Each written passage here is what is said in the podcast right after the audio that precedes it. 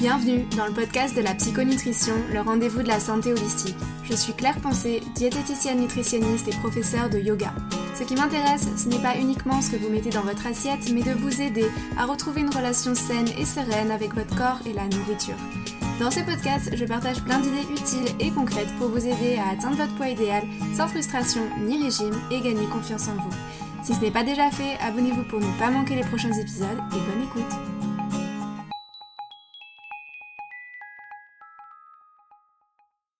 Hello tout le monde et bienvenue sur le podcast. Aujourd'hui j'avais envie de vous parler de surmenage au travail, de burn-out et de leur impact sur les troubles du comportement alimentaire. Parce que non, les TCA ne se limitent pas à ce qu'il y a, ou pas d'ailleurs, dans votre assiette, mais s'étendent beaucoup plus largement dans votre vie. Et comme je le dis souvent, ce ne sont pas des troubles alimentaires, ce sont des troubles du comportement en lien avec l'alimentation. Mais votre comportement, il touche aussi tous les autres domaines de votre vie.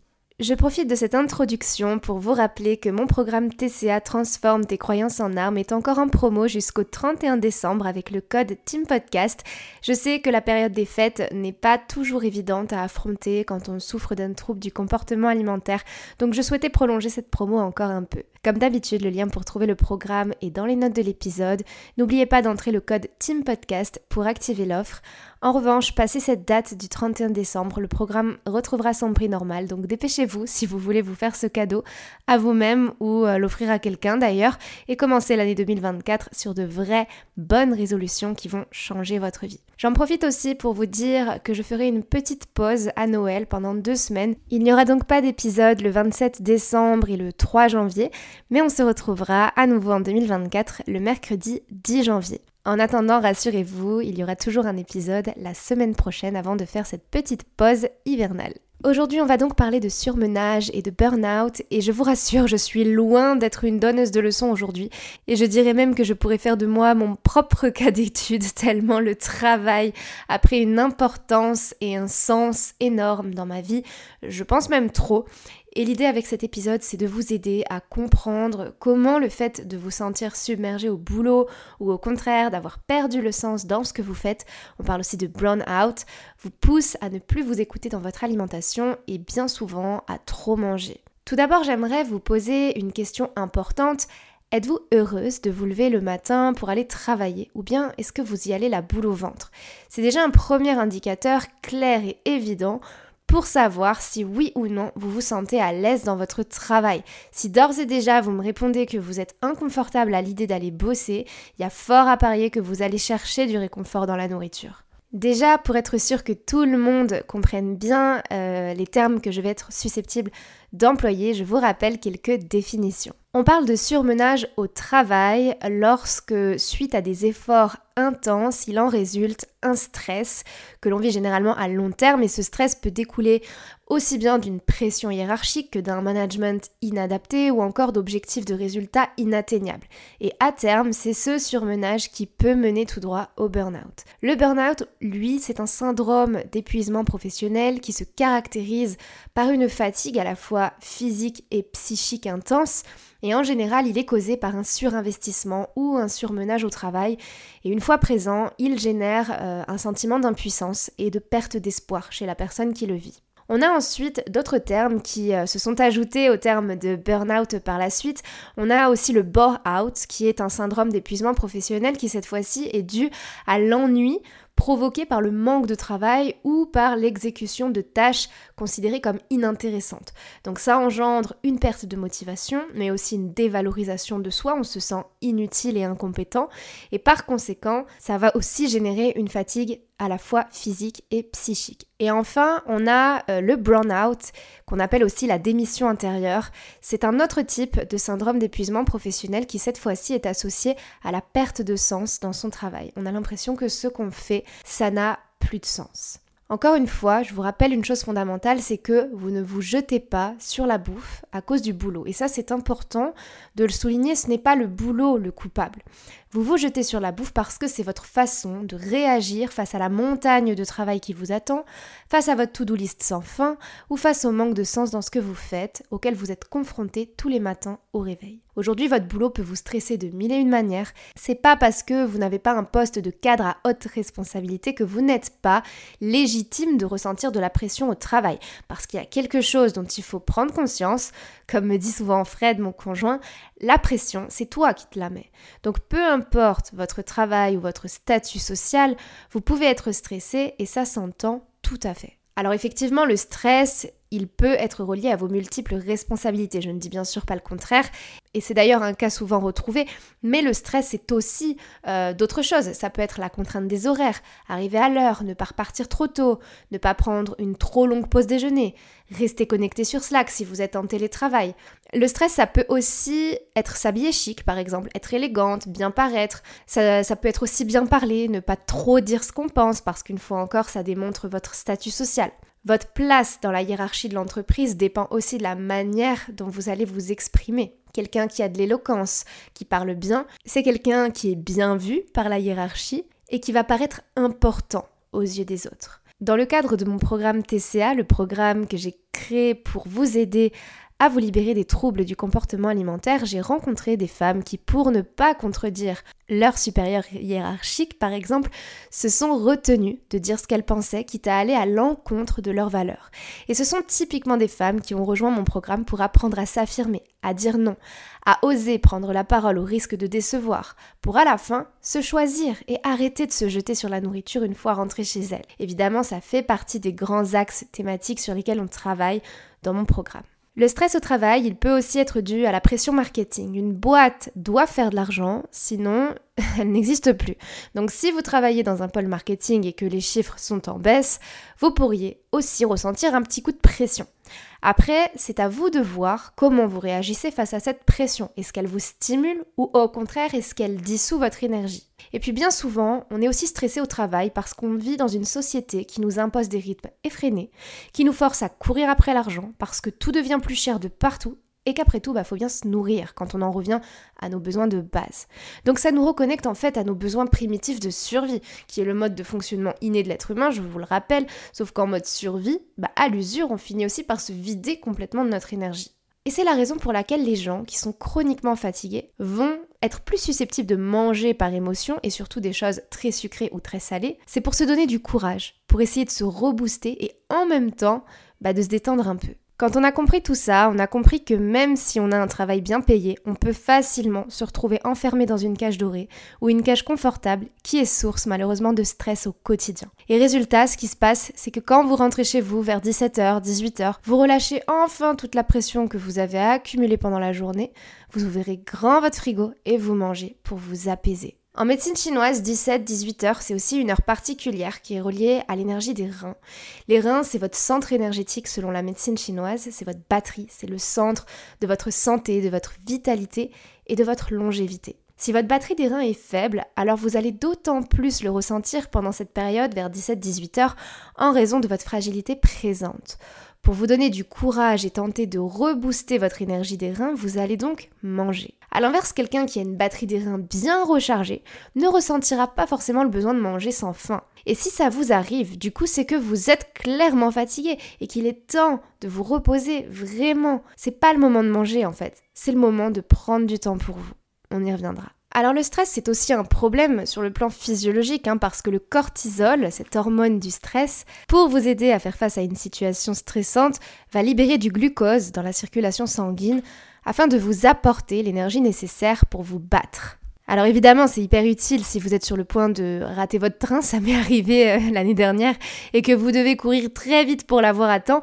À ce moment-là, je vous assure que vous êtes contente que vos réserves de glucose soient libérées pour vous donner un maximum d'énergie afin que vous sautiez dans le train avant que les portes se ferment. Là où c'est un problème, c'est qu'aujourd'hui, généralement, la situation du train, elle se produit partout et surtout au boulot. Le train qui va fermer ses portes, c'est aussi ce projet qu'il faut absolument rendre à l'heure, ces chiffres qu'il faut atteindre avant la fin de l'année, c'est les horaires d'arrivée et de départ qu'il faut impérativement respecter sous peine de subir le regard et le jugement des collègues, c'est aussi votre tendance au perfectionnisme qui vous pousse à donner toujours plus, peut-être par besoin d'obtenir une certaine reconnaissance, mais du coup sans écouter vos besoins à vous. Et le cortisol, il faut le savoir, c'est une hormone qui malheureusement vous fait stocker. Au même titre que l'insuline, par exemple, c'est une hormone qui en excès tend à vous faire prendre du poids et engendre ce fameux phénomène de stockage, notamment au niveau du ventre. Tout ce qu'on déteste, n'est-ce pas? On a parlé du cortisol, mais il y a une dernière chose au niveau hormonal qui peut vous pousser à trop manger, c'est la libération de certains neurotransmetteurs.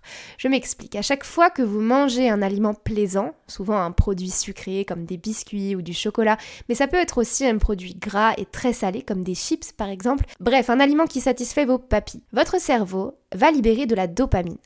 La dopamine, c'est l'hormone du plaisir, de la satisfaction, de la récompense, et c'est aussi un neurotransmetteur qui globalement nous procure du bien-être et un sentiment de détente. C'est exactement ce même neurotransmetteur qui est sécrété chez les personnes fumeuses ou les personnes qui se droguent. À ce moment-là, quand vous consommez une substance, que ce soit un aliment, une cigarette, une drogue, il s'opère alors tout un circuit dans le cerveau qui fait que d'une part, vous libérez de la dopamine et d'autre part, vous inhibez sa recapture. Et c'est ce circuit qui vous procure un shot de bien-être et de relâchement instantané. C'est comme si le monde autour de vous n'existait plus et que vous étiez dans votre bulle de bien-être. On fait beaucoup de prévention par rapport aux addictions et à ce circuit de la dopamine qui est en lien direct avec les addictions, mais on a du mal encore à considérer la nourriture comme pouvant faire partie de ces substances addictives. Et pourtant, c'est exactement ce qui se passe chez les boulimiques ou les hyperphagiques. Ce sont des personnes qui sont accros au fait de manger et qui ont besoin de toujours plus. Parce qu'il faut le dire, ce circuit de la dopamine, plus vous le stimulez, plus il devient résistant aux substances qui le stimulent.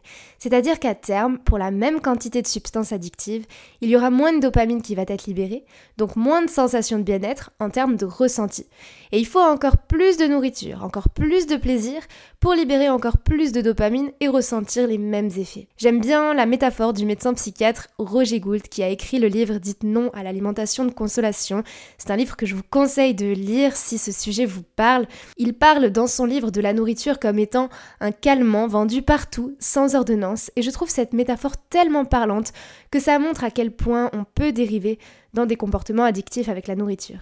Maintenant que je vous ai parlé des grandes causes qui vous poussent à trop manger, généralement des produits malsains, on va pas se le cacher, on va passer aux pistes, aux solutions que vous pouvez mettre en place. La solution, vous vous en doutez, elle ne se trouve pas directement dans votre assiette, ça va être d'adresser chacune de ces causes qu'on a vues ensemble une à une pour arrêter d'en subir les conséquences. La première chose sur laquelle je vous suggère de travailler, c'est votre communication au travail. Il est hors de question que vous alliez systématiquement à l'encontre de vos valeurs profondes et que vous ne sachiez pas vous faire entendre. C'est pas une question de hiérarchie, parce que tout le monde a le droit de s'exprimer. Alors je ne dis pas qu'il ne faut jamais faire de concessions, hein, parfois il, il en faut, mais si vous reniez systématiquement vos valeurs, alors il y a un problème et c'est sans doute que vous n'êtes pas à la bonne place. Il faut aussi se poser les bonnes questions et peut-être parfois faire les bons choix. Je vous dis pas de quitter votre boîte demain, mais en tout cas, si vous ne pouvez jamais avoir votre mot à dire, il faut quand même se poser des questions. Et dans tous les cas, apprendre à vous prioriser. La seconde chose que vous pouvez faire, c'est travailler votre détachement. Vous faites un job, mais vous n'êtes pas votre job. Et ça, c'est une erreur qu'on a plutôt tendance à faire quand justement on adore son travail et que euh, le travail prend beaucoup de sens dans notre vie. Par exemple, bah, pour me confier un peu à vous, je considère personnellement que je dois œuvrer là-dessus parce que mon travail porte tellement de sens à mes yeux que je lui accorde une importance parfois trop élevée, vraiment trop élevée je sais que je travaille trop et que mon énergie est fragile et que je la consomme rapidement parce que j'ai pas pris de temps d'interlude entre des périodes intenses de travail pour me régénérer. Résultat, je me fatigue rapidement. Et c'est pas évident à gérer parce que j'ai pris la décision d'incarner ma boîte. Mon travail, c'est moi, c'est mon vécu, c'est mes réussites, c'est mes échecs, c'est une partie de mon histoire.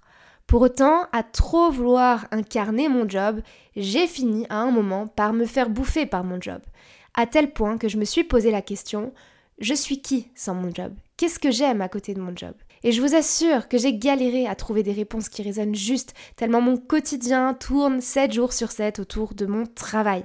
Donc, travaillez votre détachement et je vous dis ça à vous, mais je me le dis à moi. Par rapport à votre travail, c'est une prise de conscience qui, en tout cas chez moi, commence à faire son bout de chemin. Et je le vois, ça me fait du bien. Donc je vous invite à le travailler si vous vous sentez aussi concerné.